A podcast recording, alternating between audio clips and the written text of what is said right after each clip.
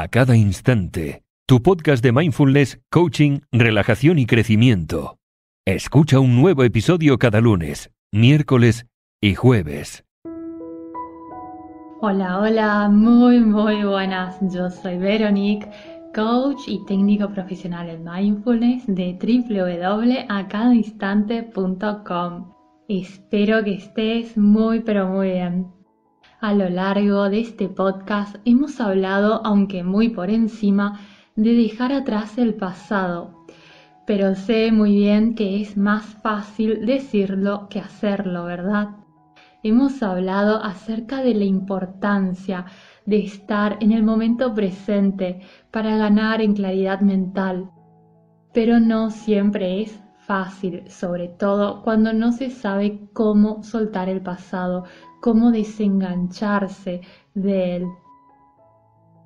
Así que hoy, mi querido amigo, mi querida amiga, quisiera compartir contigo algunas sugerencias para que te resulte más sencillo y que puedas liberarte de esa carga emocional que te produce estar en el pasado y que puedas liberarte de esa angustia o de ese rencor que produce revivir una y otra vez aquello que al final no puedes cambiar, porque así tendrás muchísima, pero muchísima más energía para vivir la vida que deseas, para vivir una vida plena, gratificante y significativa a cada instante. Así que, sin más, empezamos. El primer consejo que me gustaría darte es el de preguntarte, por qué te cuesta tanto soltar y de preguntarte también qué beneficio hay detrás de permanecer enganchado o enganchada en lo que ya pasó. Y es que, aunque no lo creas, puede ser que existan algunas ventajas y beneficios al no dejar ir, como por ejemplo sentir un cierto grado de satisfacción por tener razón, sentir un cierto grado de satisfacción por sentir que uno está en lo correcto y los demás están equivocados.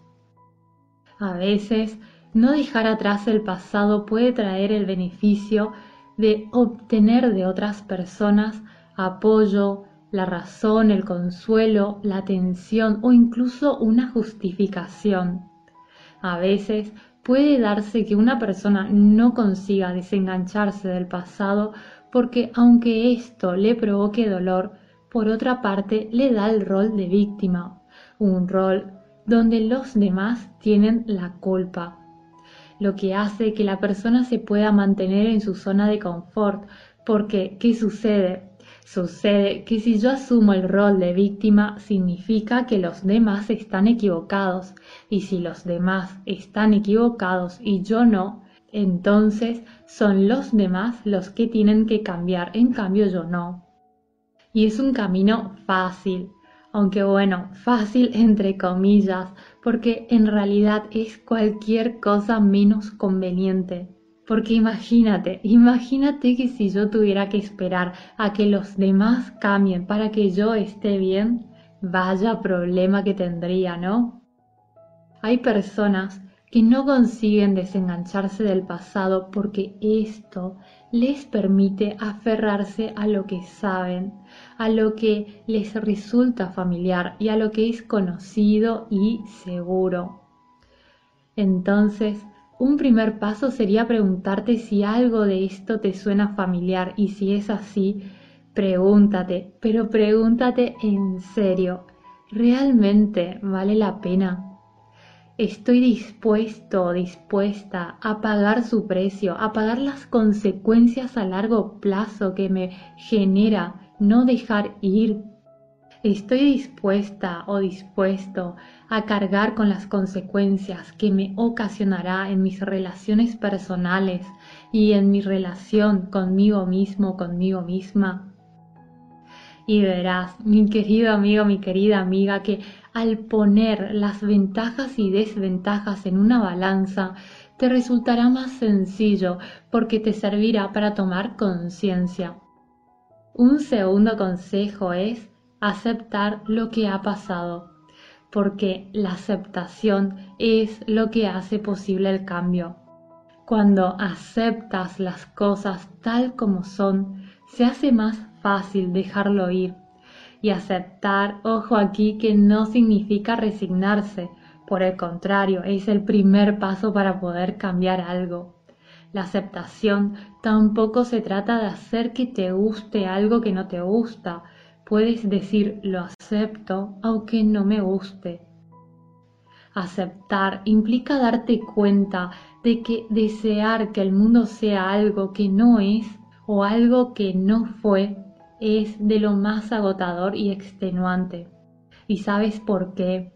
Porque cuando todavía estás luchando contra lo que sucedió, solo alimentas esa memoria con más energía, una energía que se te viene en contra, porque así lo que alguien te ha dicho o hecho se vuelve más grande y cuanto más grande se vuelve, más poderoso se hace.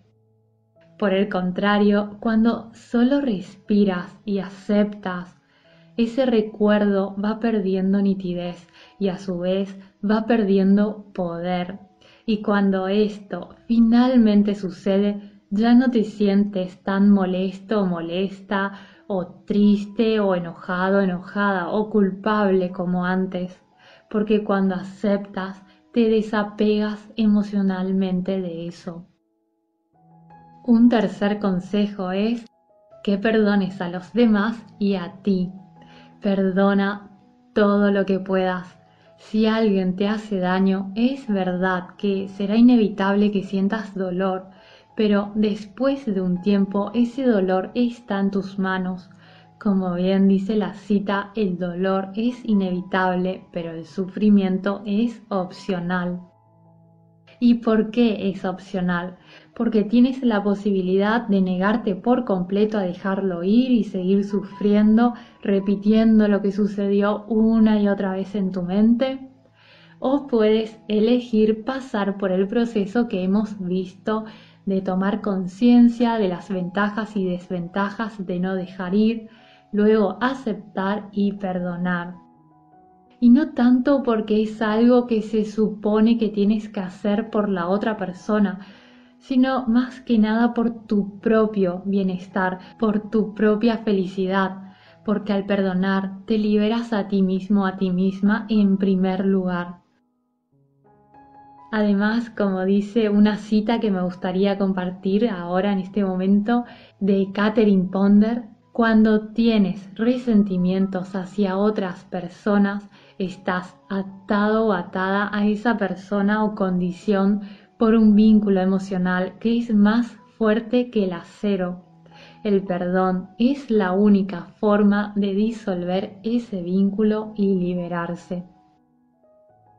Ahora bien, perdonar no significa que tengas que seguir viendo a esa persona o aceptando un trato injusto, porque como te decía, es más que nada por ti mismo, por ti misma en primer lugar, para sentirte en paz. Puedes optar por perdonar, hacer las paces con tus recuerdos y seguir tu vida por otro camino. Y el último consejo, el consejo número cuatro es que te concentres en lo que puedes hacer. Porque como bien sabes, Puedes revivir el pasado una y otra vez todas las veces que quieras, pero no lo vas a poder cambiar. Solo te estresa, te amarga y te quita la energía. Te quita la energía y te quita la concentración que necesitas para poder cumplir con tus objetivos, con tus proyectos y para poder hacer las cosas que amas. Por eso te sugiero, mi querido amigo, mi querida amiga, que te concentres en todas las cosas positivas que esperas en tu vida. Concéntrate en convertir ese cambio que tanto deseas en un objetivo y pregúntate, ¿qué cosa, por pequeña que sea, puedo hacer hoy para alcanzar ese objetivo? De ese modo, cambia tu enfoque y dejas de darle tanta energía a lo que no quieres y comienzas a poner energía y concentración en lo que sí quieres. En fin, espero de todo corazón que este episodio te resulte de ayuda y ya sabes que cualquier duda o sugerencia para nuevos episodios me puedes escribir en los comentarios de iVoox o iVoox, que yo encantada te responderé. Y además te cuento por si no lo sabías que tengo el canal de YouTube donde cada domingo publico un nuevo video con más contenido. Te dejaré el enlace en la descripción por si te interesa. Te mando un abrazo muy muy grande y espero y te deseo de todo corazón que estés muy bien. Hasta pronto. Adiós.